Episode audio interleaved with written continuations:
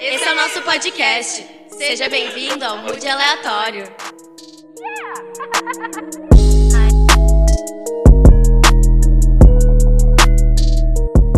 Oi, gente! Mais um episódio então do Mood Aleatório. No episódio de hoje, vamos bater um papo com três convidados do mundo da música e da comunicação. Vamos brisar sobre o impacto da música nas nossas vidas e como esse momento incerto está colocando a gente numa posição tão distante de qualquer contato mais físico que a arte proporciona, como shows, festivais. Também vamos ma entender mais o dia a dia de uma banda e como ela precisou se adaptar a esse novo momento. Quais são as expectativas futuras? Como as bandas e os artistas estão visualizando esse novo cenário? Bom, então eu tô aqui com o Léo, com o Léo Caran, que atua em diversos projetos.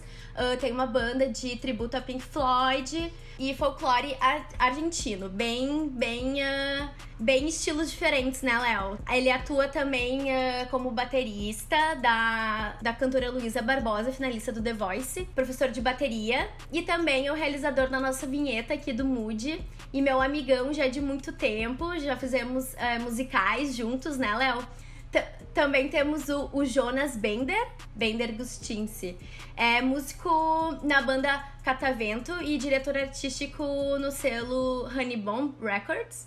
E o Eduardo Panoso, fundador uh, da agência de comunicação focada em música, arte e entretenimento, a Buzz Music Content. Então, vou pedir para cada um se apresentar um pouquinho aqui, falar um pouco da, da experiência, né, uh, de vocês dentro dessa área. Começa aí tudo que tá aqui por primeiro para mim. Uh, bom, eu sou o Du Panosso, eu atuo através da Buzz uh, pesquisando, produzindo conhecimento e conteúdo sobre música e sobre o que acontece ao redor dela, assim, os movimentos e comunidades que se formam. E tanto para gerar conteúdo através das nossas redes e tal, comunicar por ali, como para através disso também ajudar, enfim, empresas e a se comunicar também e se conectar com as suas próprias é, comunidades e, enfim. Eu venho da música, na verdade, né? Uma mistura de música, comunicação, né? Já toquei na Catavento por muito tempo com o Jonas também. É, já atuei bem próximo do selo também com o Jonas por muito tempo, então tudo foi se construindo numa uma coisa muito doida com a comunicação, que é muito misturado. E estamos aí, misturando tudo desde sei lá, desde sempre, desde, desde a década passada inteira. Aí. Bom, eu, então, sou Jonas, eu sou músico, né? Uh, a música eu acho que começou para mim desde a infância, porque meu pai também é músico, é baterista. Então eu sempre tive contato com, com música desde muito criança. Como ele é batera, as bandas que iam ensaiar ali em casa, é, elas iam por causa que meu pai era o batera, então geralmente a, o lugar de ensaio é na casa do baterista, porque ele não pode ficar carregando tudo, né? Exatamente. Então aí esse foi meu primeiro contato já com a música, já implantado desde muito bebezinho, assim, sabe? Comecei a tocar em, em bandas ali na, na, adolescência.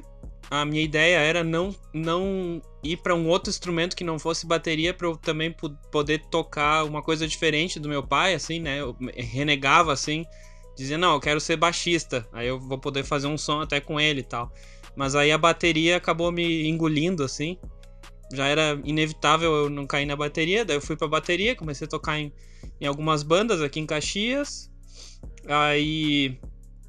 Uh, a história do selo começou lá por 2013, uh, eh, na necessidade de, de, de ir buscar, uh, enfim, shows, visibilidade, assessoria de imprensa, toda essa coisa pra minha própria banda, que eu fazia parte, que era, se chamava Slowbreaker, era um trio, assim. E, e antes de. Em 2000, a gente lançou o primeiro disco em 2012.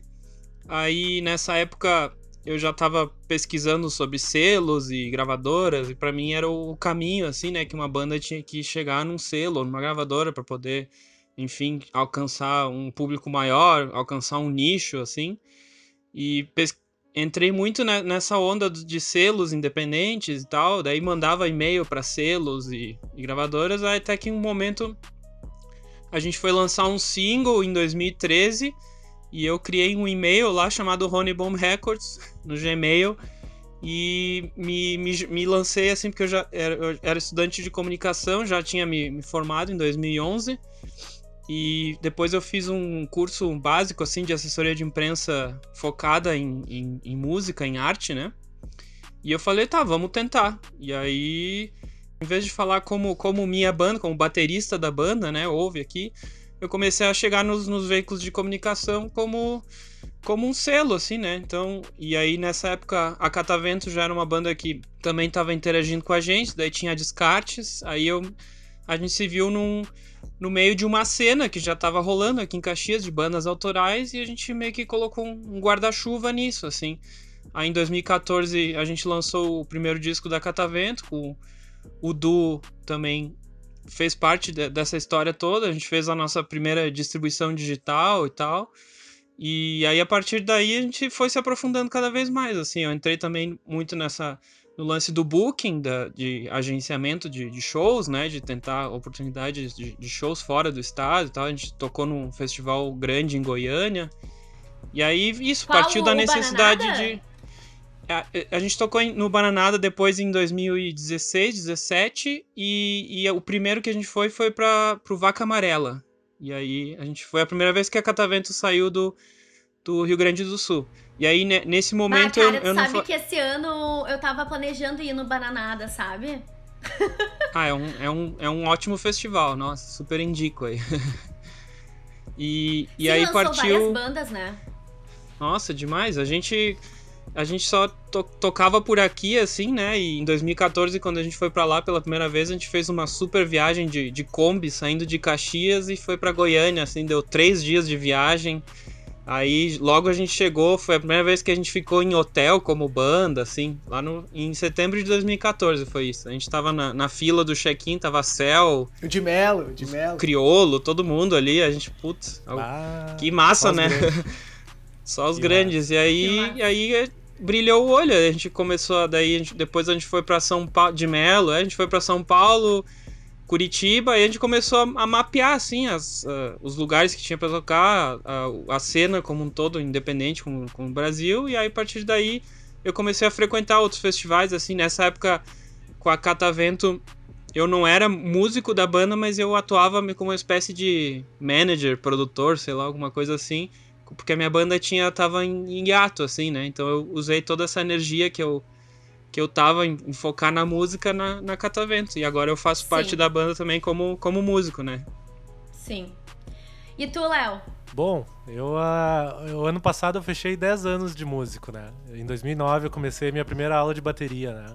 No passar desse todo esse tempo, muita coisa aconteceu, né? Desde o, uma grande virada para mim. Ah, fala, uma coisa Pode. que a gente fazia que era incrível, é. incrível mesmo, que a gente botava uma banda ao vivo em musicais. Conta isso. Ah, é, isso aí em 2012 começou, né? Início de 2012, porque eu me formei, eu me formei em técnico em música em final de 2012 e perto do meu recital tinha o primeiro musical nosso né, do Música e Cena. A gente tinha Música e Cena, ele ainda existe o grupo, né?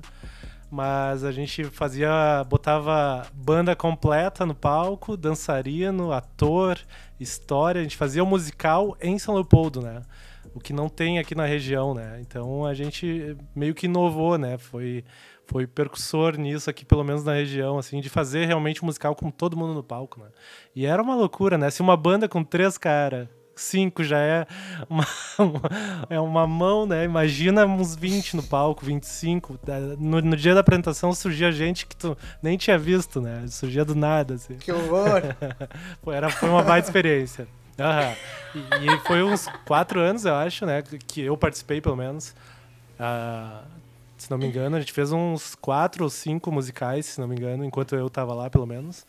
E foi uma baita experiência, com certeza. E daí eu conheci a Gabi, né? A Gabi eu conheci na escola, há muito tempo, mas a gente quase não se falava. Mas no musical a gente voltou a se conhecer de novo.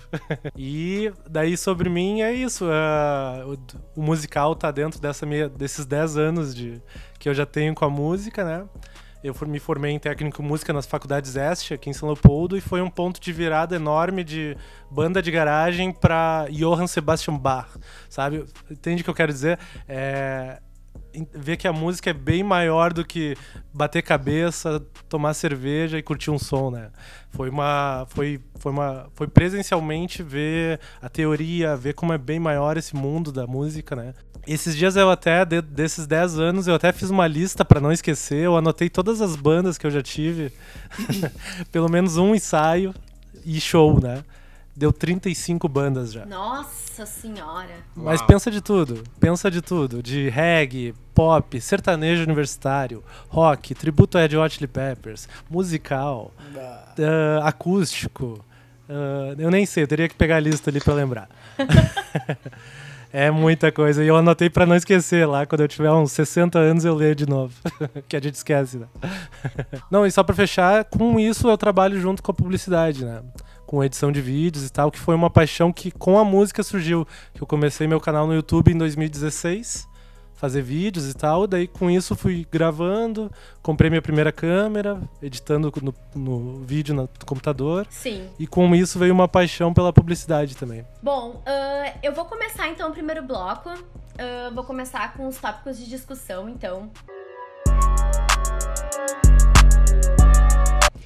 Gurias, eu queria que vocês ah, falassem, assim, opinião pessoal. Ah, eu sempre falo opera- o- ops- ah, opinião pessoal e toda opinião é pessoal, né? Uma pessoa muito redundante. Mas enfim, qual era, o qual era o papel da música na sociedade? e qual ele é atualmente, né? O que ficou, o que mudou e qual é a relação de vocês com a música de uma forma mais pessoal, assim, vocês nos, vocês nos contaram aqui, né, a passagem de vocês, mas o que de fato a música, né, ah, significa pra vocês, assim, né? Não, então, eu, eu acho que. Eu não sei se mudou muito, não, é, o papel e tal. Eu acho que é, acentuou, sabe? Eu, eu, eu vejo que um pouco essa, essa coisa da gente perder um pouco a, as referências, assim, o mundo dá uma chacoalhada, mostra o que que, o que que é válido, sabe? De verdade, assim, o que te fica realmente de importante, sabe? Que te, faz feliz no dia, que te... Né? Por exemplo, pra mim, sei lá, o pôr do sol tá sendo um momento foda de, de todos os meus, meus dias, assim. É, se eu consigo ver o pôr do sol, eu paro e vejo. É, a música, pra mim, acho que cresceu nesse sentido também, sabe? São coisas que dão valor. Ela já dava valor, só que o papel dela se ampliou e se... É mais importante, assim, a gente precisa mais dela, mais do que ela nos causa e tal. É... E, para mim é isso, tipo, ela já era esse combustível, e, e agora, né, falando opinião pessoal, mas também uma opinião global do que eu vejo, tipo assim, ela é o combustível de, de- do dia, né? Tipo assim, bota pra acordar, bota pra trabalhar, bota, daí beleza, daí quer pausar, quer relaxar, daí bota o som. né? Eu sou um cara muito assim, eu, eu difícil- ainda mais no momento em que, tipo, vai ligar a TV e tá, o mundo tá desmoronando. Não, então peraí, então não vou ligar a TV, vou botar uma coisa que né? Até postei na Buzz esses dias uma, uma frase que a música decora o tempo. Tipo, é, os quadros decoram as paredes e tipo, a música vai decorando o tempo. Tu vai tipo, ah, beleza, tô, vou, vou fantasiando a coisa, assim, vou, vou decorando e tal. E a gente precisa mais que nunca decorar o tempo, né? Porque o tempo passa mais devagar, o tempo é uma loucura e tá tudo, né? Então, acho que cresce de valor, assim. E pra mim, todos os momentos ficam meio, meio melhores, assim, né? Tá, mas tu falou assim, ah, eu acho que não mudou muito ah, o papel de antes e depois, então. Além, tu acha que o papel, então, central é. A música é decorar o tempo, é isso? Cara, eu acho que pra mim sim. Claro que a gente tra- tipo, olha pra música em movimentos para movimentos maiores, né? Eu vejo eu vejo isso também. É, eu vejo a música muito assim, tipo o movimento punk que rolou e tal, ela, ela pega e encapsula uma, um movimento social que, de tal época. Acho que tem isso muito da música também. Mas falando mais micro, mais num nível é, pessoal mesmo, assim, eu vejo esse papel da música. E, e aí, claro, né? Tem aquela coisa do, do músico nessa história, que aí já é um outro, uma outra camada de, de papel ocupa. Sim. E vocês, guris? Ah, eu tenho até uma curiosidade interessante que a, na, na Est, inclusive, eu estudei isso. Ah, o papel da música erudita, lá por 1800, 1700, né? Ah, uma curiosidade, o, vocês sabem por que, que a música erudita tem sete movimentos, cada movimento tem a duração de 15 minutos, 20 minutos? entre, entre outras coisas, era muito para fazer valer quem pagava música naquela época é quem tinha dinheiro, né? Então, quando tu ia para um espetáculo, tu queria que durasse aquilo, né? Então, não que esse seja o único motivo, mas era um dos principais motivos, né? Ter a duração longa, né? Então as pessoas apreciavam a música por muito tempo, com muito mais movimento, com muito mais atenção. Não tinha celular, não tinha tecnologia. Tu ia para casa, trabalhava, comia, né? Então acabava e quando tu tinha esse entretenimento, é, tinha que fazer valer a pena, né? E era bem complexo, e era bem arranjado, e era, enfim, tudo que a música erudita é, foi e é até hoje, né? E com isso eu sempre caminho com a sociedade, né? O que, que a música de, do passado até hoje, o que, que mudou, né? E eu acho que tem muitas questões filosóficas e sociais nisso. Porque, por exemplo, de, como é que a gente foi de movimentos de 20 minutos parar em músicas pop de 2 minutos, 2 minutos e meio, 3, já tá longa, né? Porque a sociedade tá muito mais rápida, né? É internet, é vídeo de um minuto. O vídeo de um minuto tá ficando longo já, né? Então ela caminha junto com a sociedade com, e como a sociedade exige, exige isso, né? Dos anos 80 para cá já mudou muito, dos anos 90, anos 2000 já mudou horrores, né? Então ela acompanha a sociedade, eu diria, e porque ela transmite o que a alma quer dizer, né? Concordo, concordo totalmente com o que tu falou. Vai traduzindo, assim, é uma coisa muito doida de 15, às vezes 15 segundinhos ali, tem, tem 15 segundinhos do, do Rios agora do Instagram, assim, que bateu. tem que ter aqueles 15 segundinhos que bate, senão não pega. Isso. É uma doideira, né? Tem aquela história do, do, do, TikTok agora, né? Das, das músicas já sendo produzidas especialmente para bombarem no TikTok, né? Eu acho que foi tu que, que colocou esse conteúdo, né? O, do... A galera já tem, tem que ter um momento, um momento TikToker ali pro negócio bombar através dali, através. Curtinho, Só que eu acho né? que isso é, é, isso é isso que eu penso, tipo, que dá pra olhar do jeito que, tá, que a música é, por exemplo, lá atrás era isso, né? Olha, tu olhava, tu tinha aquele momento e tal tu foi falando, eu me senti lá. Eu, e me deu uma calma quando eu me senti lá. Eu fiquei mais tranquilo. Pá, eu vou para casa, eu vou jantar. E eu só vou jantar. Eu vou só assistir isso aqui, né? Hoje em dia não, hoje em dia é tipo tudo muito assim. E, sei lá, acho que.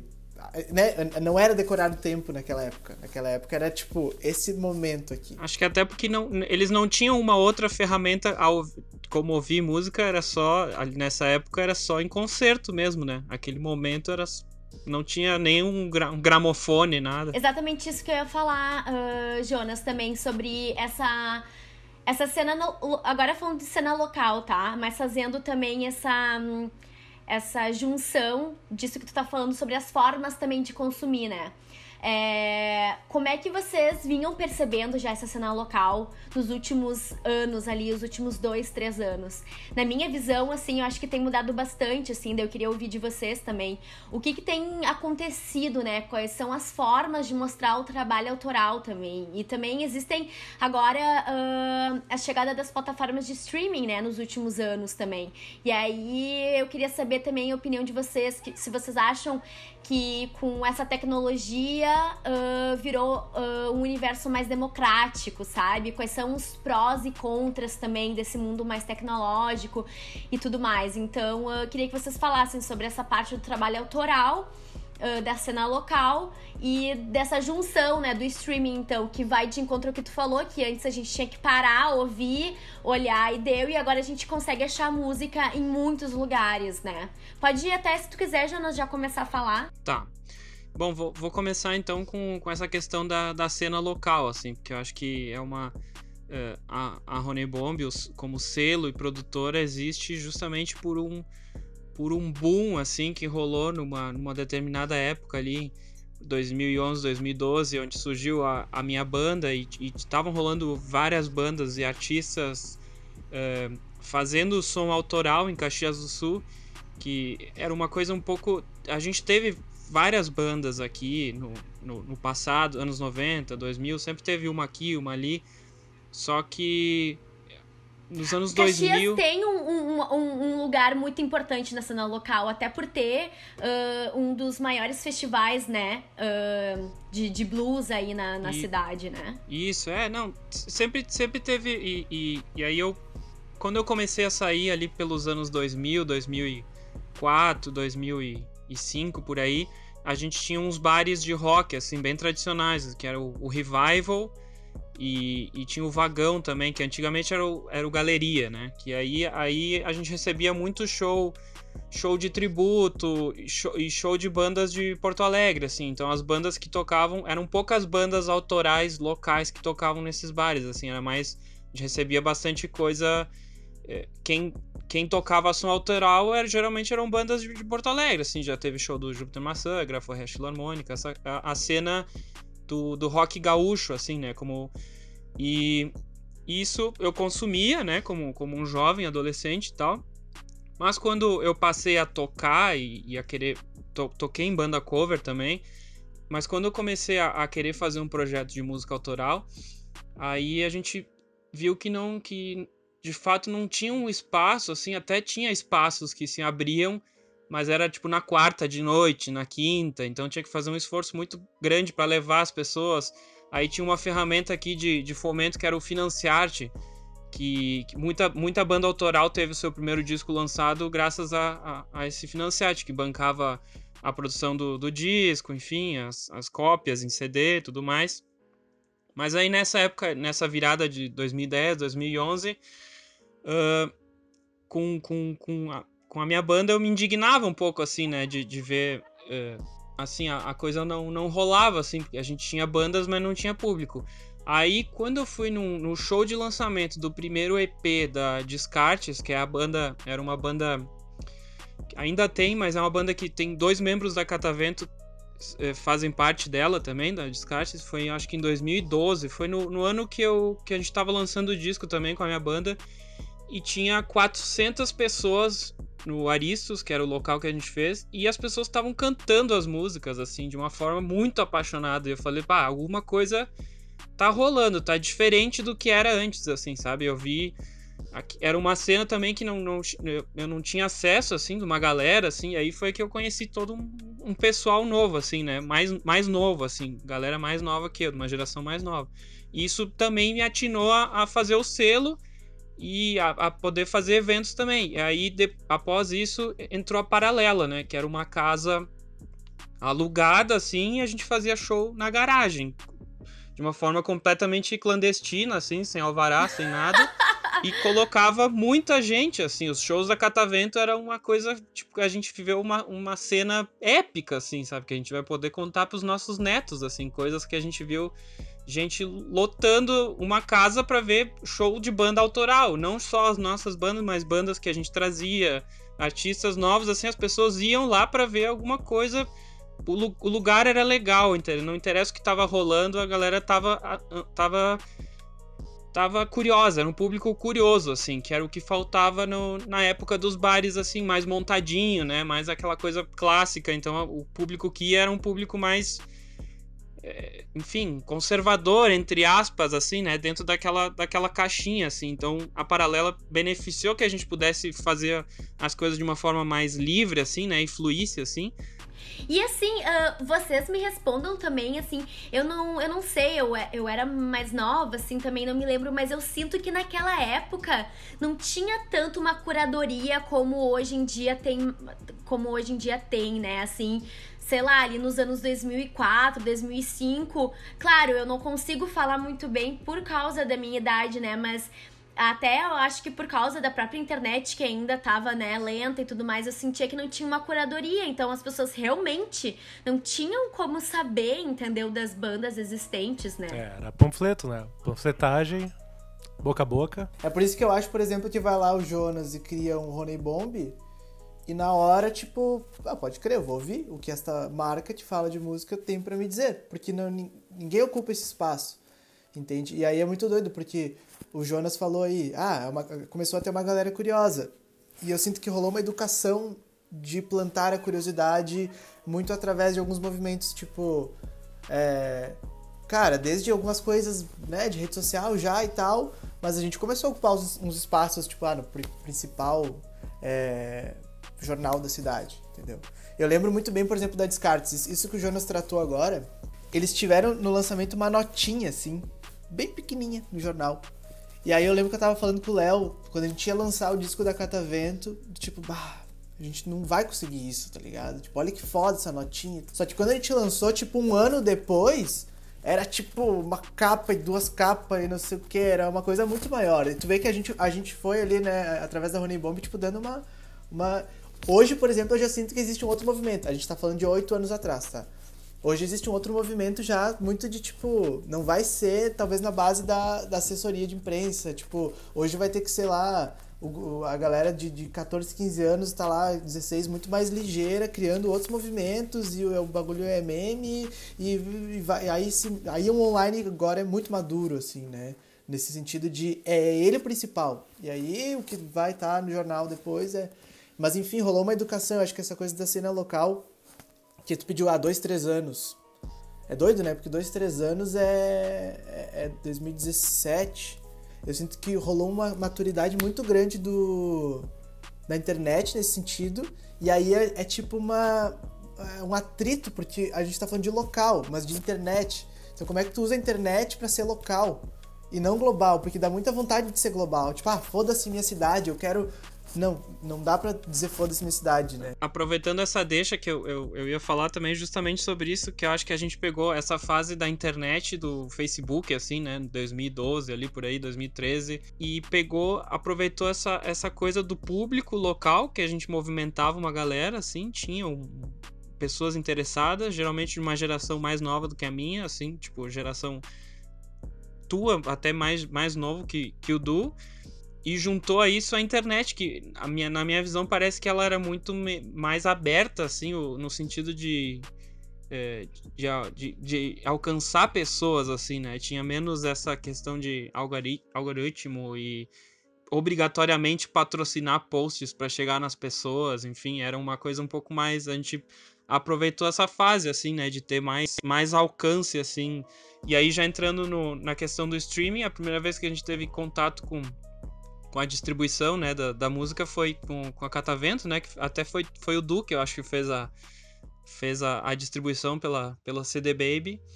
E aí foi, foi a primeira vez. Aí a partir daí a gente começou a usar outras distribuidoras, assim. E, e, e começou a, a, ter acesso, assim, né, a, a, essa ferramenta. Com, também com o Bandcamp e o, e o YouTube, assim, simultaneamente, assim. Mas aí eu lembro que na cidade eu era uma das únicas os músicos vinham me pedir para distribuir o som, e eu falava, tá, mas é só chegar lá na, em qualquer distribuidora que tu consegue fazer. A galera achava que era uma coisa muito mais difícil, né? Colocar o, teu, o som na, no, no Spotify, enfim, na, na, nas plataformas digitais, né? O Du foi uma pessoa que, dentro da Honey Bomb, já ele sentia essa demanda, essa necessidade da, das, de de abrir assim a informação, né? Tinha muita gente com dúvida assim, gente que queria também participar do selo de alguma forma, ser lançado e tal, e, e o Du entrou com essa, com essa questão assim da, da comunicação, né? De tirar um pouco o véu das coisas e mostrar como as coisas eram e, e, e fazer um lance bem código aberto, assim, sabe? De, de alguma forma. Então, a gente rolou também acho que depois desse boom da gente, assim, rolou também uma até uma educação por parte de outras bandas, assim, já eu vejo que tem rolou uma profissionalização, assim, sabe? A galera mais nova já pega, já sabe muito bem o que quer, assim. Eu queria dizer assim que eu acho que o streaming é um grande paradoxo, sabe, para cena local. Eu como muito ouvinte, né, eu falando como ouvinte, porque eu acho que abre muitas portas para as pessoas ouvirem a, a banda local e, e, saber da banda local. Eu adoro a Catavento, por exemplo, mas eu só conheci por causa do, do streaming, sabe? Diferentemente do Léo, que por exemplo, o Léo é da mesma cidade que eu. Eu sei dele porque a gente convive, sabe? E claro que depois ele foi colocando nas redes dele, mas é diferente, né? Só que ao mesmo tempo esmaga, né, uh, as bandas locais também por causa dos outros grandes sucessos, né? E também nessa parte de monetização, a cena local também sofre muito com essa parte do streaming, né? Então, assim, Léo, já queria que tu engatasse, sabe, nesse caminho também, o que que tu acha sobre isso? Certo. O que eu acho, assim, a, a mudou tudo muito rápido, né? Em 2013 a gente não tinha WhatsApp, né? Direito, né? Então, uh, só para ter uma ideia, né? Só para começar, né? Uh, a comunicação toda mudou muito, né? Uh, e ao mesmo tempo que ajuda, dificulta, né? Então, por exemplo, o TikTok tá ao mesmo tempo tá em, tem, te dá 15 segundos para tu ouvir uma nova música, mas ao mesmo tempo, até inconscientemente, tu vai aprendendo a ouvir música rápida, né? Curta, né? Então, é, ele vai te ensinando a, ó, isso aqui que é bom, é, tu não tem tempo para ouvir muita coisa. 15 segundos e tá mais que bom, né? E resumindo, né? Resumindo filosoficamente o TikTok. Enquanto isso, nos anos 70 ali, o pessoal tinha que esperar para vir um vinil de fora e ouvir a música da banda favorita. E quando chegava, tinha que ver o encarte, tinha que ler as letras, ouvir aquela música. Ouvia 12 músicas repetidamente, né? Então a, a virada nesses 30, 40 anos de, da música é do, do, do, do meio de venda de discos é muito rápido, né? Tinha o vinil, veio o CD, veio o MP3 e quando veio o streaming, né, que é a música direto na internet, né, caiu todos os outros, né? O CD ninguém mais usa praticamente, né? Eu, eu, eu até ainda tenho aqui, ó, um do Blink aqui na mão. Eu sou das antigas, eu ainda curto botar um DVD para tocar, né? Porque eu acho que ali tu tem uma história, que nem olhar um filme, né? Tu tem uma ordem de bem feito, tu tem a capinha, eu gosto, né? Mas claro, eu já tô ficando velho. Ah, eu acho lindo também. Tem uma galera comprando uns vinil por aí, né? De vez em tem. quando a galera compra uns vinil. Né? Voltou, né? né? Voltou. É aquela coisa de voltar o, o antigo, né? A, a, fica cult, né? Fica legal pegar coisas antigas, né? carro velho, né? Eu, eu acho até que teve um público que, que nunca abandonou, assim, o vinil, sabe? Os, os fiéis, assim, sabe? Continuar como o, é, o, pessoal mais especial, tipo DJ, né? E colecionadores. Mas aí eu acho que agora ele, ele voltou também na questão de... Por, por algumas fábricas voltarem e tal, e, e, e muitas bandas... É, claro, isso mais na, na, lá fora, assim, eu acho que o custo é menor também. Aqui é, é, meio, é bem complicado. A Catavento, o segundo disco foi prensado em vinil pela na Polisson, mas porque a gente teve um apoio desse financiate, né, que disponibilizou uma verba e a gente conseguiu investir, assim, porque se fosse investir uma grana nisso uh, seria complexo, assim, mas, mas uh, muita banda vende vinil, assim, em show, né, os, os meshes, assim, né, então, tipo, dá pra ver que lançamento gringo, to, todas as bandas, pelo menos no, no, meio independente, assim, elas lançam nos três formatos, inclusive fita cassete, assim. Antigamente o, uh, tinha o artista independente, assim, da, da, nossa cidade, que fazia lá suas mil cópias de CD, e tinha a Madonna, ou, sei lá, o Chitãozinho Chororó e, e o, o, mainstream, assim, da época, e o, o Raça Negra, que vendiam milhares e milhões de CDs, e hoje em dia tem lá o. Tinha o disco de ouro, se lembra? O, a Catavento. o... o disco de ouro no Gugu, né? Tu ganhava. É, isso. Então é a mesma. A, a lógica é a mesma. Claro que a gente tá todo mundo compilado no, no mesmo sistema. Lá tá, tá a banda do, do, do João aqui do bairro. Sei lá, o Travis Scott, eles estão ali no, no mesmo painel, sabe? Eu ia dar uma curiosidade, ia dar uma curiosidade porque o Johnny, que é o tecladista da Catavento, ele é um desses aficionados por vinil, vende vinil, compra vinil e tal. E eu pedi para ele, né? E aí, porque, pá, pandemia, físico e tal, e aí, o mercado do vinil. Daí ele falou assim: mais aquecido do que nunca. Porque a galera tá em casa, só ouvindo vinil, e aí gasta rápido. E esses caras precisam de, precisam de um novo. Então, assim, os caras não estão nem aí, eles estão, tipo, comprando mais agora, né? Então, porque eu acho que isso mostra que quem curte não vai soltar, largar. Sim. E ao mesmo tempo, acho que a gente vive a primeira vez, talvez, na, no mundo que, que tá tudo acontecendo ao mesmo tempo, empilhado, né? Tipo, não é a era do vinil, a era do, do, do, do CD, a era, é, é, tipo tudo empilhado ao mesmo tempo com várias pessoas. Tipo, Johnny é o cara do vinil, Johnny está nos anos 70. Eu estou nos anos 2000. O, o, Jonas é um cara do CD, daqui a pouco ele está nos anos 90. Tipo, então a gente está tudo ao mesmo tempo agora, assim, tipo, que é uma doideira, né? Nossa, então, tipo, isso é tem... verdade. Isso é verdade. Mas a gente tá, tá usando ferramentas de contemporâneas. Tipo, o Johnny, ele tem lá, ele tá vendendo compactos de 61, só que usando o Instagram para isso, entendeu? Então é, é louco, né? Tipo. Isso. yeah.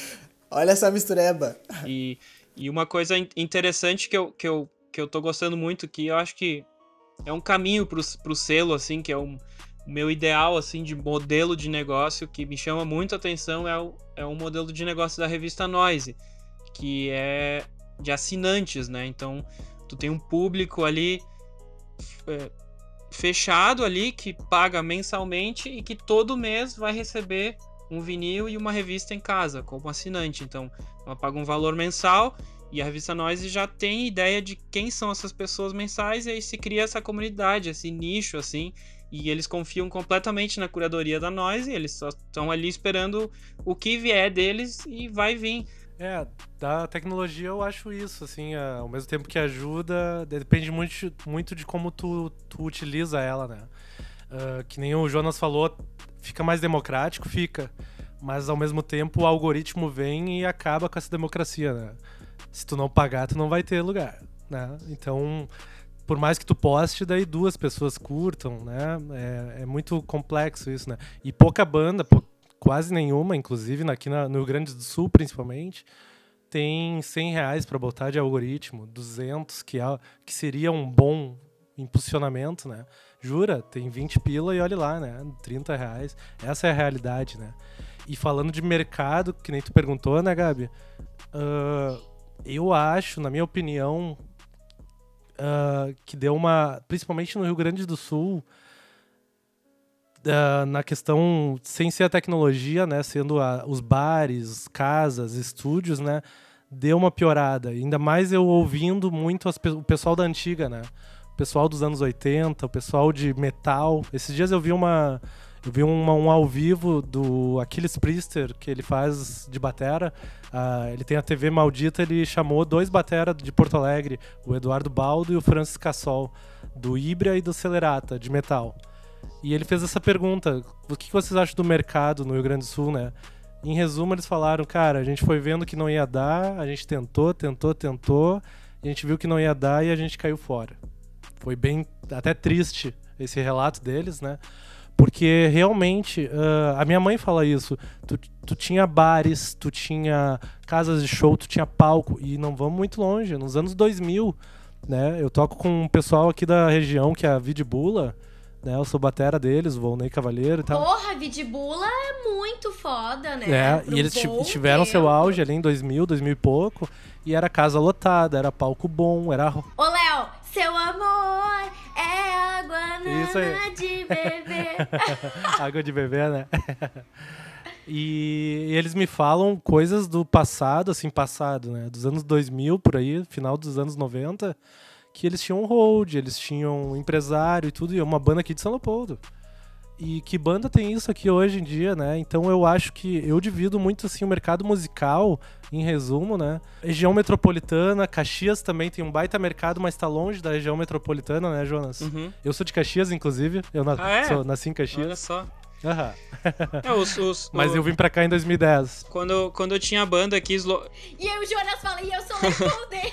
Não, mas, mas eu tenho uns parentes aí, uma, uns parentes da minha mãe que moram em São Leopoldo. Inclusive, pra, pra gente, a Slowbreaker, quando a gente. A, a minha primeira banda. A, a banda que eu, uh, que eu gravei o, o, CD, né? A primeira vez que eu, que eu gravei, entrei em estúdio para gravar um disco.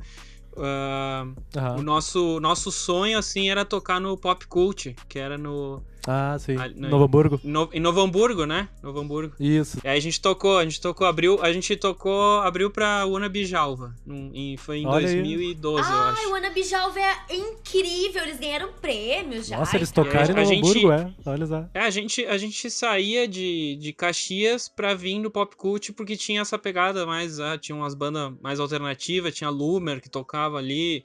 Aí já era uma, já era uma outra pegada, assim, que a gente na, naquela época curtia muito anos 90 e então daí, tipo, então a gente se, se desprendia assim, saía de Caxias para ir nessas, nessas festas assim na, na região metropolitana, mas era mas também era, era era, era pouca gente que saía de Caxias com banda autoral para tocar em outra cidade, por exemplo, né? Tipo, é, a galera é. ficava geralmente por aqui, assim. Eu vejo esses níveis, né? Região metropolitana, Serra, Porto Alegre. Para chegar em Porto Alegre, tocar no Opinião. Eles dizem que não. O pessoal de Porto fala que não, que não tem panelinha. mas eu não toquei no Opinião até hoje. E eu já conversei com muita gente. Uhum. É mais fácil tocar fora, mais fácil É. tocar fora às vezes. Eles dizem que não, mas porque eles estão lá, né? É, eu quero ver falar daqui. Ninguém que é daqui fala isso, né? Que é fácil.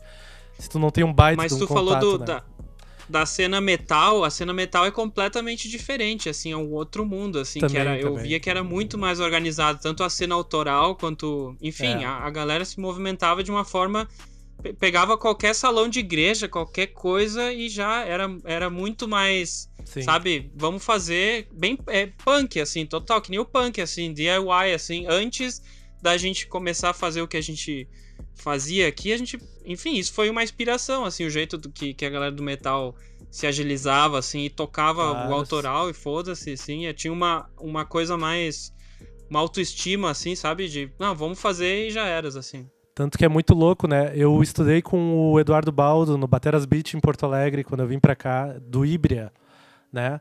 E o Ibria, até hoje, inclusive, eles têm muitos fãs na China, no, ah, no Japão, desculpa, no Japão. E não tinha em Porto Alegre, em Caxias, tanto quanto. No, no Japão, eles estavam lotando estádio. E, mas eu só queria terminar para dividir o que eu acho de mercado é região metropolitana e serras, Porto Alegre, São Paulo Estados Unidos. É assim que se divide a música da, do pequeno ao, ao maiores, né, possibilidades, né? Então tem muita divisão entre essas fronteiras aí que eu falo, né? E muito fortes e muito difíceis de conquistar, inclusive. Que bom que vocês já falaram do mercado, né? Que era uma das questões. Eu até já queria lançar a pergunta pra vocês também. E Du, de repente, tu pode falar mais, tu, como desses teus dados que tu tem, né? Da música e tudo mais.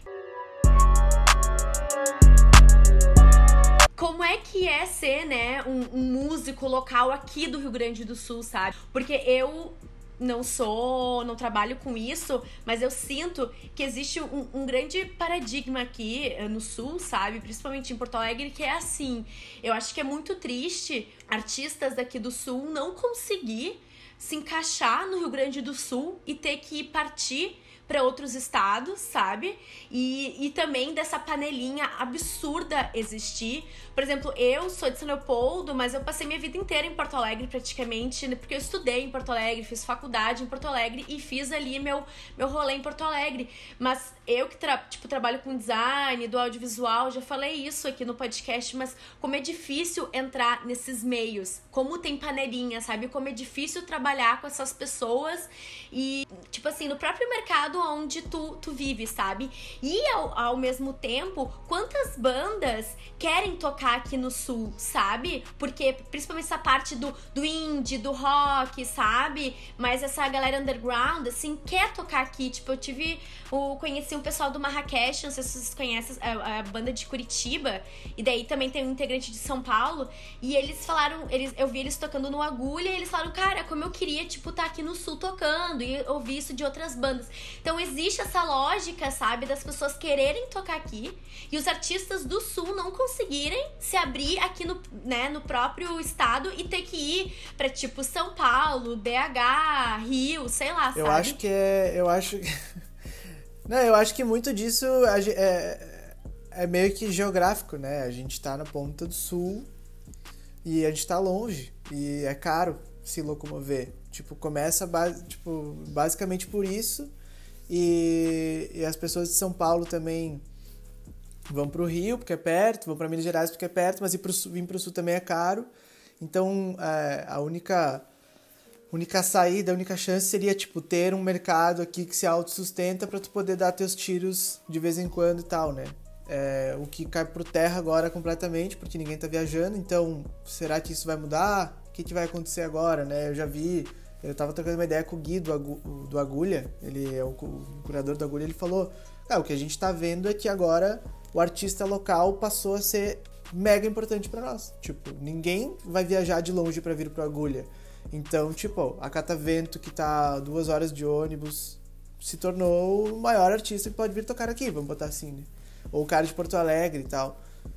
Esse cara que ia preencher um espaço antes e agora ele é o principal, assim, o local se tornou mais importante. E o Agulha tá valorizando o autoral, né? Bastante. Sim, né? sim, eu acho que esse é o movimento principal. O- E assim, o autoral com qualidade, né? Porque muitas vezes, tipo, ah, o lugar que valoriza o, o autoral, normalmente ele é um local meio estranho, assim, que uma pessoa não iria sem conhecer muitos ou sem muito ser fã de música. Não, o Agulha é legal de ir, é, é limpinho, é bonito, tem não sei o que e tal, e um som autoral. É, o, o Agulha eu vejo que ele foi bem, bem revolucionário nessa questão da, da, de, de Porto Alegre e o Rio Grande do Sul se abrir é, e sair de uma determinada estética, assim, né, e, e e muita gente, eu acho que público gaúcho, assim, daqui passou a conhecer muito artista e viu shows pela primeira vez de, da cena contemporânea brasileira, assim, de, de grandes nomes que.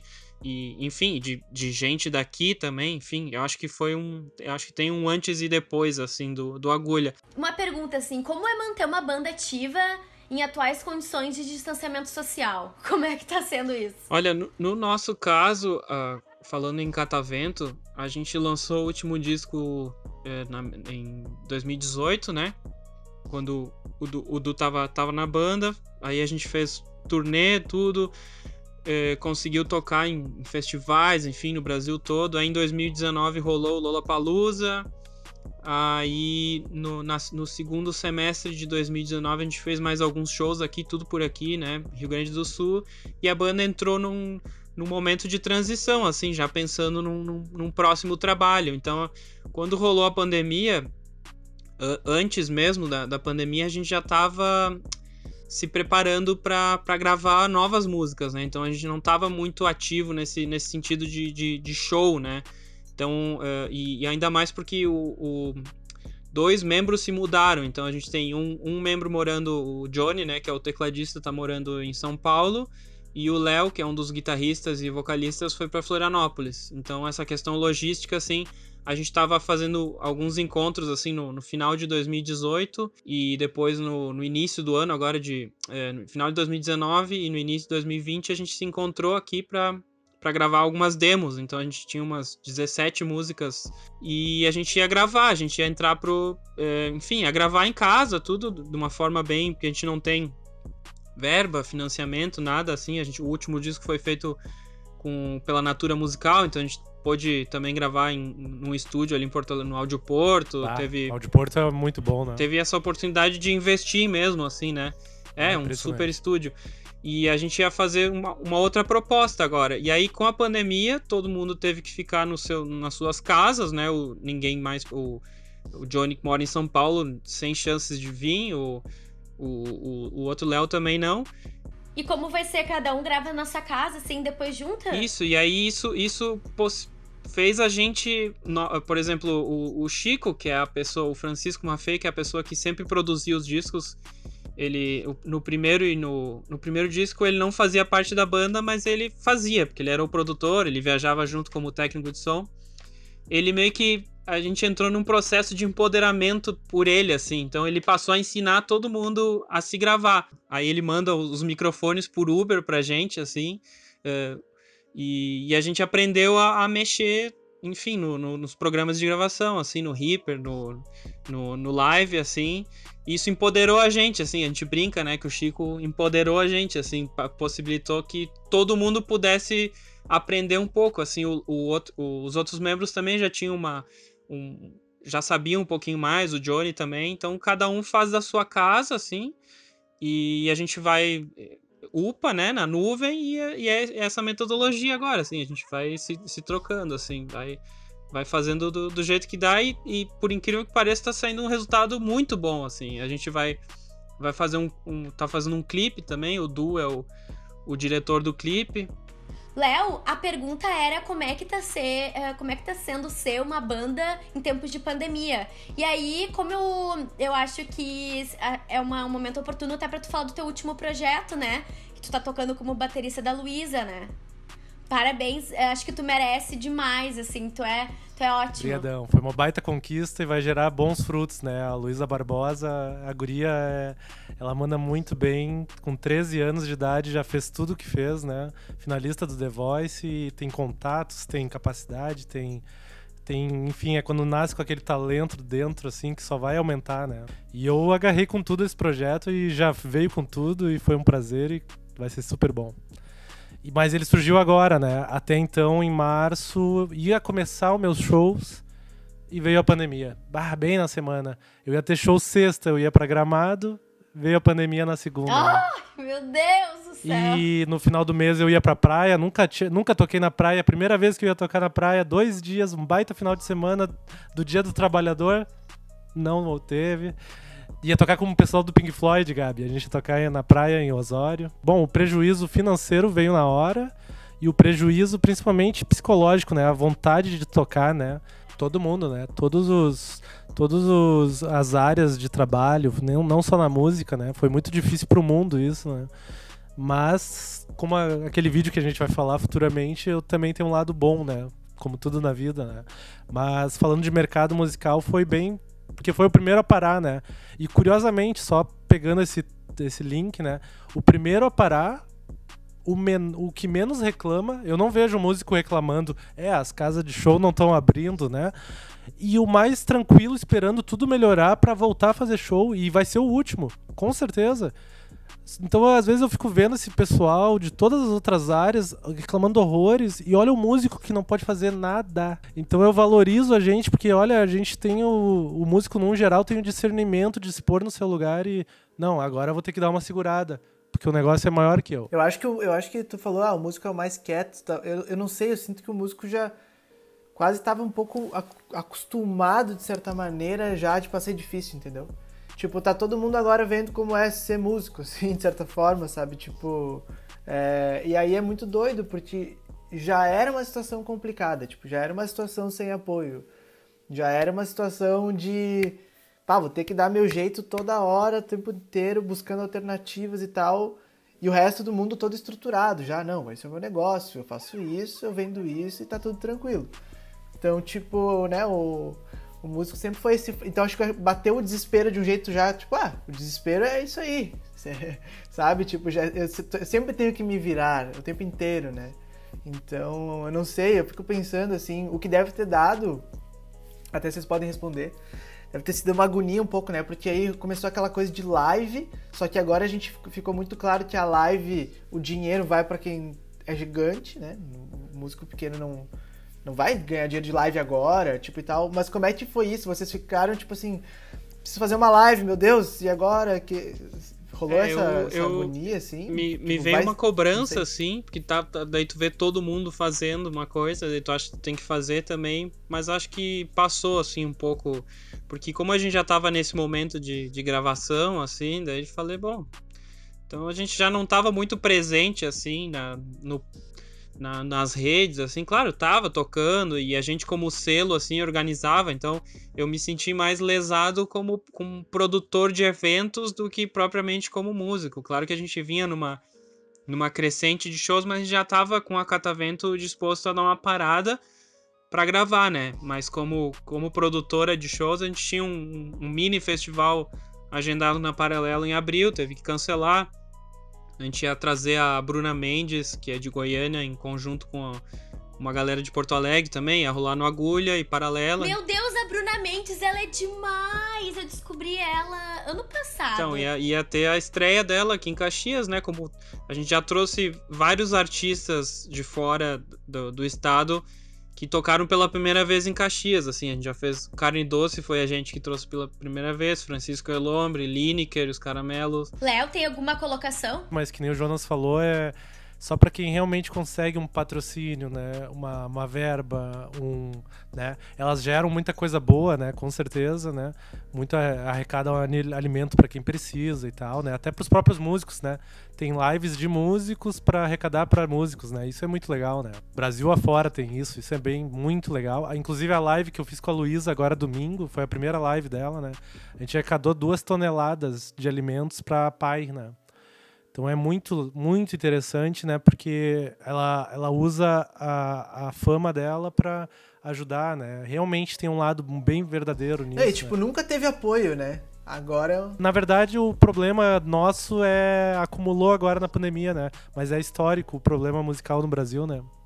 Valorização da cultura, né? Das pessoas. É bom ao lado da pandemia, o lado bom que eu falo é pra dar valor, né?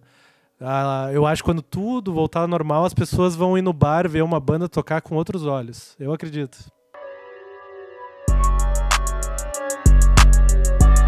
Du, eu queria te direcionar essa pergunta e aí depois a gente vai vai conversando, né? Fazendo um link com, com essa questão que tá acontecendo agora, como é que é entender, né, a, a a música, assim, a partir do comportamento, assim, como é que tu entende, aliás, como é que tu entende o comportamento das pessoas através da música, assim, sabe? Como é que tu filtra isso? É, eu acho que, é, para mim, é meio que uma lente, né? Tipo, é olhar o comportamento através de quê, sabe? Tipo, eu poderia olhar através, sei lá, dos esportes, e eles vão dizer como as pessoas agem, interagem com isso, ou através de, sei lá, qualquer outra coisa, mas tipo, é os, é, é os olhos que eu vejo, então eu acabei vendo através, né, disso, da música, que era que tava mais próximo de mim e tal. E a gente falou aqui várias, várias vezes, assim, por exemplo, uh, o músico é o que. A gente tá fazendo isso, na verdade, aqui. tipo assim, o, o, músico é o que tá mais calmo. Por que, que ele tá mais calmo?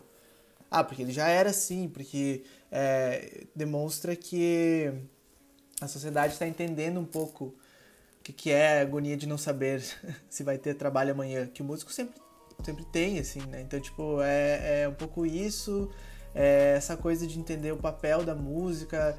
Eu, eu falo eu falo muito das comunidades reais é, que se tornam se formam através da música, né? Desde a galera que curte tal coisa, então, tipo, ah, os punks, vamos botar assim, tá, sei lá, isso é uma comunidade. Mas, tipo, tem os jornalistas ali, que, que, são uma comunidade que faz música, tipo, tem o Booker, que é uma comunidade que faz música. E entender como essa galera interage, assim, tal, é uma doideira, porque é, é muito dinâmico, muito plural e não tem fórmula e tal, então é muito legal ver que a galera vai se virando. Comecei a fazer, eu já fazia pesquisas até dentro do selo da, da Honey Bomb também, é, fazia pesquisas muito de tipo querer entender como a coisa acontecia e tal, mas na Buzz, que nasceu ali em 2017 e tal, 2018, eu nunca fiz assim, e não sei por que exatamente. E eu lembrei, tipo, esse ano que eu fazia isso, e aí eu, eu fiquei tipo, putz, é um momento meio de entender isso, sabe? Tipo, a, a pandemia meio que foi uma foi uma coisa, tipo, ninguém tá entendendo nada. Tipo, se é pra fazer uma pesquisa, é agora o momento de, de, de explicar. Eu tô levando muitas pesquisas nesse, nesse, nesse lugar de, tipo, levantar uma bola e daí depois a gente vai vai debatendo. Pode ser que, tipo, o, que, o nosso debate desminta tudo que eu descobri, mas aí pelo menos agora a gente tem um, uma nova verdade, digamos assim. É, até o que a gente falou aqui agora, por exemplo, vai, vai sair uma, uma nova pesquisa. É, então, pequenos artistas e o mercado da influência, que, no sentido de é, o mercado da influência, de influenciadores mesmo, de poder trabalhar para marcas, de poder gerar sua comunidade e conversar com ela e, e, outras pessoas verem valor. Outras pessoas não, até outras marcas e tal. Tipo, tu é músico e mais o que, né? O que que tua música influencia? O que que tua música eu faz, acho que, né? Eu tipo, acho que nesse momento. Como é que as marcas elas te utilizam, Isso, né? E como é que tu se coloca nesse papel, né? Porque Agora, eu vejo, eu vejo artistas que já têm um pouco essa pegada de influência, de criar conteúdo o tempo, o tempo todo e tal.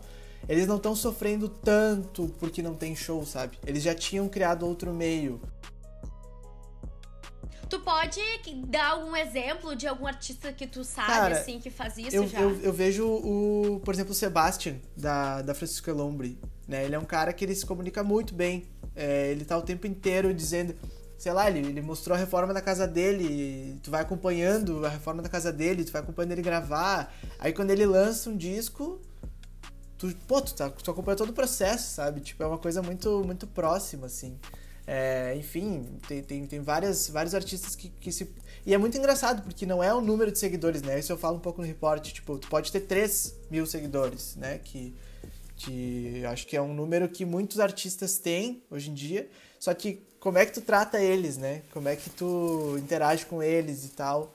Então tem desde, tipo, de fato, na música em si, tipo, ah, o que, que vai acontecer com o Booker agora? Que ele não tem mais show para vender, ele vai vender live. O Booker vai virar vendedor de live. Não sei.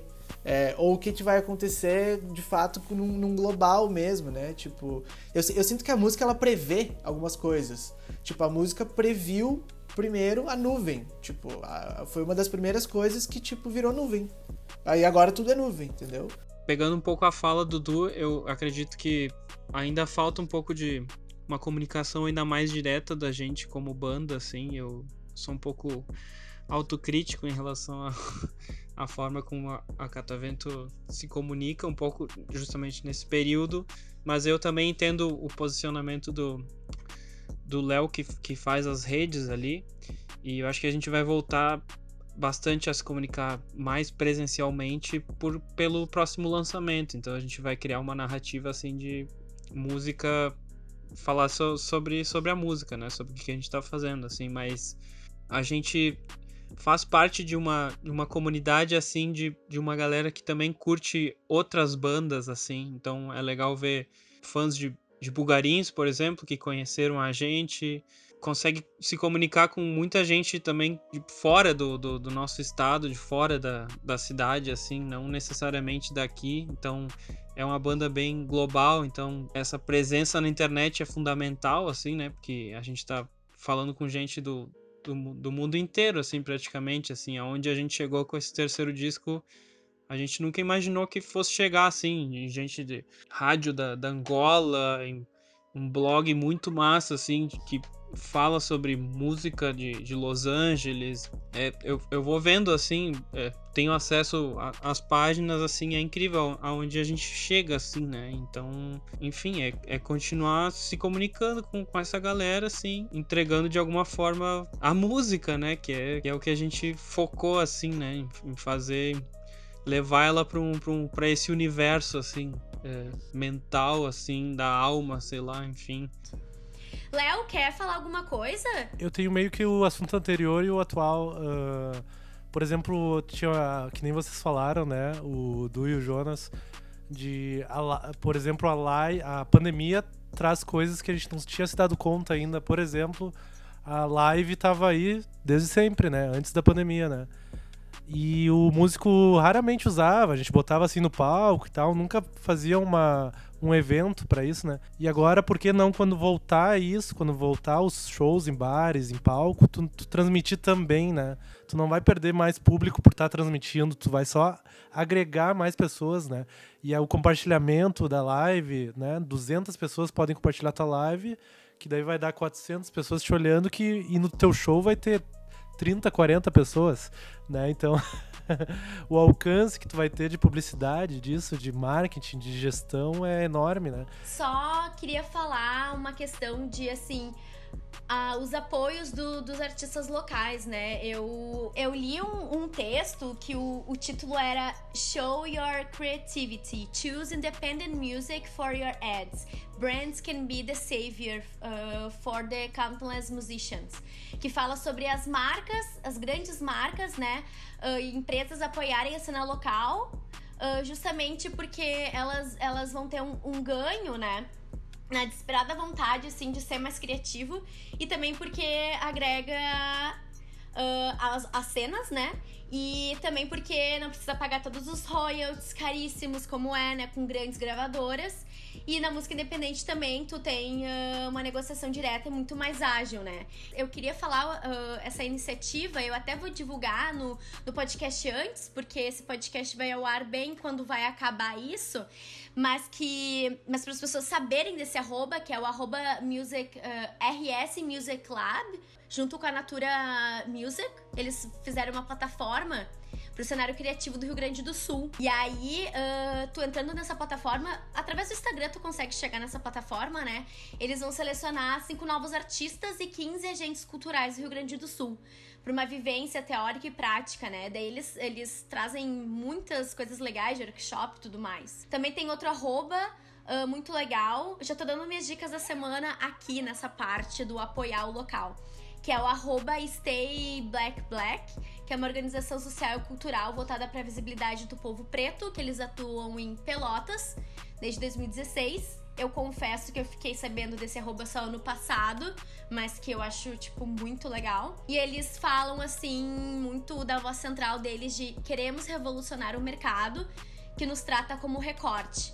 E eu queria, se vocês tiverem mais uh, algum alguma outra iniciativa que vocês sabem, assim, que tá rolando pra para falar, assim, como apoiar um artista local nesse momento. Né? Eu, eu, agora pegando esse gancho, é, é bem interessante esse, esses dois projetos uh, que tu citou aí, que é o RS Music Lab e esse Stay, Stay Black é, é, um, é o nome do coletivo de Pelotas, mas o projeto deles agora é o Tem Preto no Sul, né? Que, que vai lançar artistas novos do Rio Grande do Sul, de artistas pretos gaúchos, né? Pra, pra meio que é, fortalecer assim e, e, e, marcar e dizer que aqui também tem, né?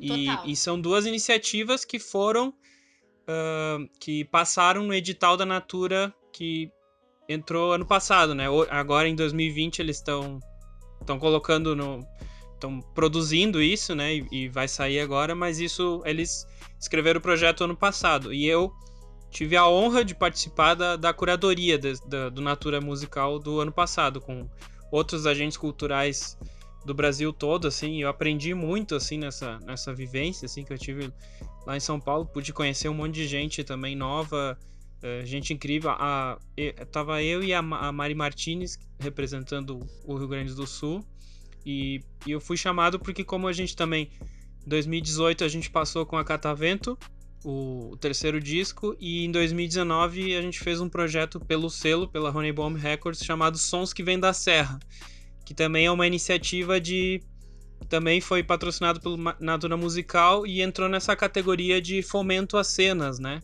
Que, que foi que premiou o Tem, o Tem Preto no Sul e o RS Music Lab, né? Léo, uh, não sei se tu sabe uh, de, de, algum, de alguma iniciativa. Eu sei que em São Leopoldo, fiquei sabendo hoje até que tá rolando agora um edital para artistas no geral, não só músicos, né? uh, para se inscreverem num edital super simplificado, assim, tem três, quatro páginas, então é bem, bem rápido, assim, para eles se cadastrarem. E eu, eu tenho uma dica bem simples para dar para quem estiver ouvindo o podcast, né? Uh, agora na pandemia é difícil apreciar pessoalmente, né? Não existe pessoalmente. Mas valorize o artista, vai lá na página dele, segue ele no Instagram, assina o canal no YouTube, comenta, diz que tá legal a música, diz que tá ruim, critica, faz ele melhorar, faz movimentar, né? Muitas vezes as pessoas não se envolvem, né? Até no stories, tá vendo stories do cara, manda tal coisa, né? Curte uma foto antiga, é umas pequenas coisas de graças que ajuda a fomentar o espírito do músico, né? O músico precisa de retorno ele precisa de plateia. Eu digo por mim, eu posto um vídeo no YouTube, ninguém comenta nada, né? Poucos, assim, um ou dois, né? E daí eu tô andando na rua, antes da pandemia, né? Quero dizer. Uh, tô andando na rua, encontro alguém ele, bah, que demais o teu vídeo. Deu, bah, por que, que não comentou? Nem sabia que tu tinha visto, né? então a gente não tem a, a, a, o hábito de, de realmente dar o feedback pro artista, né? E às vezes ele só quer isso. Isso, isso é a gasolina para continuar estu estudando, trabalhando, criando, compondo, né, tocando, né? Enfim, é uma é super simples e gratuito. Então, Léo, eu queria que tu comentasse um pouco sobre aquele vídeo que tu postou, né? Sobre o comportamento e os três pilares da sociedade. O que te o que, desculpa, o que te impulsionou a fazer esse tipo de conteúdo, né? O que que tu vem refletindo assim na, na quarentena? Uh, o que me impulsionou veio antes da quarentena até, né? Eu já pensava muito nisso de como as pessoas não param, né? As pessoas não param para pensar, não param para refletir. E veio a quarentena e forçou a gente a, ó, segura aí um pouquinho, segura, respira, reflete se realmente tu tá fazendo o que tu gosta. E daí quando veio a quarentena, eu vi que a situação era toda desse tamanho, né? Eu, daí eu pensei, o que, que eu posso fazer para ajudar realmente, né? Por mais pequeno que eu seja, né? E eu vi um vídeo do que eu cito no vídeo, inclusive, né, do Carlos Caçaú, né? O Carlos Caçaú, ele é um youtuber muito bom de todo esse lado astral, holístico e filosófico, né? E ele fala da corresponsabilidade que a gente tem uh, uns com os outros, né, como sociedade, né? E, e o que, que tu tá fazendo para melhorar o outro, né? E o que, que o outro tá fazendo para te melhorar, né? E eu, eu pensei em fazer um vídeo, que nem eu digo no meu vídeo, eu podia estar tá fazendo um vídeo bem no início da quarentena, foi ali em março, né? Uh, eu podia estar tá fazendo um vídeo criticando o governo, falando dos horrores, falando do, das coisas que não dão certo, da desunião, né? Eu podia falar um monte de coisa, a lista de coisas ruins são enormes, né? Mas o que eu pensei, as pessoas precisam de uma força. Então eu vou só dar energia boa, ver lados bons, uh, mostrar um um, um, outro ponto de vista, né? Que muitas vezes a pessoa não tem, né? Bah, essa quarentena veio para acabar com a minha vida, tá tudo errado. Calma, calma, calma, calma, calma. Não tô negando os lados ruins de jeito nenhum. Eu só queria, de alguma forma, dar uma força pra pessoa, né? E tá tudo no vídeo lá, né? Deu oito minutos e, e foi legal porque deu retorno, né? O teu foi um, né, Gabi? E várias pessoas me comentando logo embaixo deu retorno mais do que eu tocando, por exemplo, né? Porque eu senti que as pessoas não precisavam me ver tocando bateria naquele momento, estão precisando de uma palavra, né? E de alguém próximo. É doido porque eu me identifiquei várias coisas, assim, tipo, é isso que tu falou no final, Léo. Eu também meio que me. Essa coisa da pandemia parece que ela vem. É quase uma por mais que a gente não tenha tido, né? Mas é tipo, é, na coisa humana, uma experiência de quase morte, assim. Que aí tu sai depois, tipo, não, não posso desperdiçar mais minha vida. E aí, tipo, eu também comecei a fazer várias coisas que. Presente, é, né? que eu, eu, me enrolava, sabe? Tipo, ah, uhum. vou fazer, mas tenho medo. Tipo, que medo, velho. Eu entrei nessas, assim, tipo, vou fazer. Até, até isso de fazer vídeo também e tal. Eu comecei a me, me, me colocar mais e colocar para fora coisas que fazia tempo que tava assim, né? E e é engraçado, eu vejo muita gente fazendo isso e, e que bom, né? Bizarramente que bom que, que as coisas estão sendo colocadas na balança. Total. Né? Gente, acho que o Jonas não volta, né? que merda. Pois é, deve ter acontecido alguma coisa. Ele, ele, disse que tá tentando voltar. Gente, eu queria então agradecer muito vocês, tá? Uh, eu tô muito feliz, obrigada pela disposição de tempo, obrigada mesmo, assim, eu acho que o material tá incrível. E assim, queria também, então, pra, pra, pra finalizar o podcast, se vocês puderem dar uma dica da semana, assim, que eu peço sempre pras pessoas, né? A dica da semana é para parar e ver o pôr do sol aí onde você estiver e valorizar isso e olhar ele até o final assim. O nascer também é bonito, né? O nascer também é bonito. O nascer também é bonito, mas o nascer é um pouco mais complexo, né? O cara tem que acordar super é difícil, cedo é, ali. É difícil. O cara tem que estar tá ali é mais frio. Eu, eu prefiro pôr. O, a minha dica, eu, a gente tá com imagem aqui, para quem não tá vendo no podcast. Eu trouxe ela pessoalmente aqui, ó. um DVD, que eu sou old school. É o Back and Forth do Foo Fighters. Esse DVD, DVD, ele, se não me engano, ele tá na Netflix. Eu vi. É, ele mostra toda a trajetória do Dave Grohl desde o Nirvana até o, o que o Foo Fighters é hoje, né? É sensacional. E toda vez aquela que dá aquela desanimada da música, da arte, eu olho isso e eu. Ah, vale a pena, né? Olha só, os caras foram de banda de garagem a, a tudo que é o Foo Fighters, né? 80 mil pessoas no Wembley, né? Claro, é Estados Unidos e tal, é outra realidade, mas não deixa de dar aquela empolgada e aquela relembrar, porque muitas vezes a gente esquece o quão é bom ser músico, né? E a gente esquece porque o mercado é cruel com a gente, que nem a gente falou no podcast, né? Legal. Tá, Léo, e já dá o teu jabá aí, fala o que é pra seguir nas redes. E podem me seguir, eu tô atuando bastante, acho que como muita gente no Instagram, né? É Léo Underline Caran.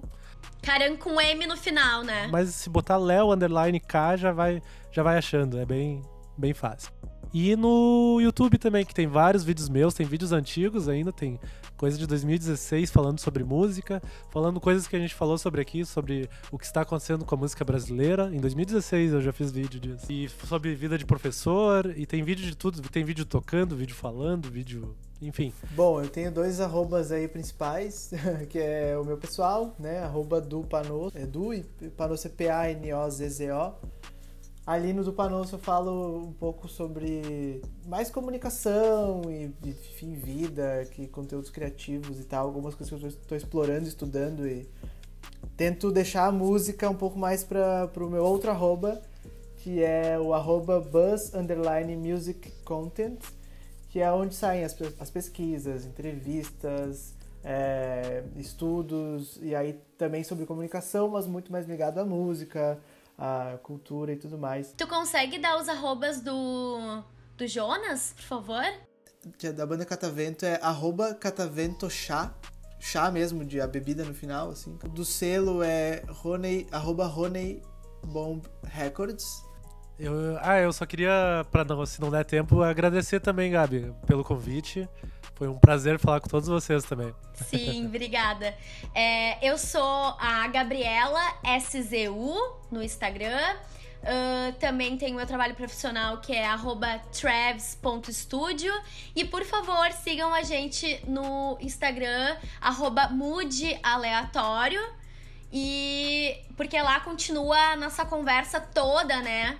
Uh, lá também pra gente debater e conversar mais sobre esse assunto. Até mais!